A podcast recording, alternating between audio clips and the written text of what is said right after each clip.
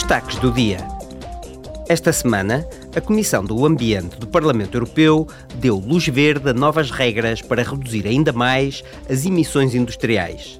A nova regulamentação visa prevenir e controlar a poluição do ar, da água e do solo causada por grandes explorações agrícolas e instalações industriais. As novas regras fazem parte dos esforços da UE para tornar a indústria mais ecológica e para impulsionar a economia circular, gerando benefícios sanitários e ambientais para os cidadãos.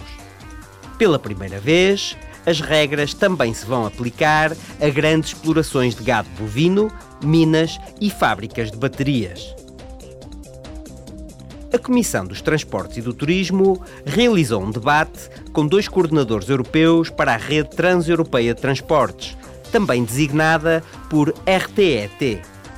Durante o debate, os coordenadores europeus para o Corredor Atlântico e para o Corredor Mediterrâneo informaram os deputados sobre os mais recentes desenvolvimentos nestes troços fundamentais da rede de transportes.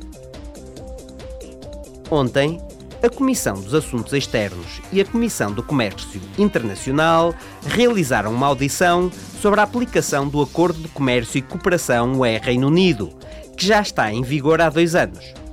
Durante a audição, os deputados e especialistas debateram como estes acordos sem precedentes com um país terceiro têm sido aplicados. Por agora é tudo. Voltamos na terça-feira com mais notícias do Parlamento Europeu.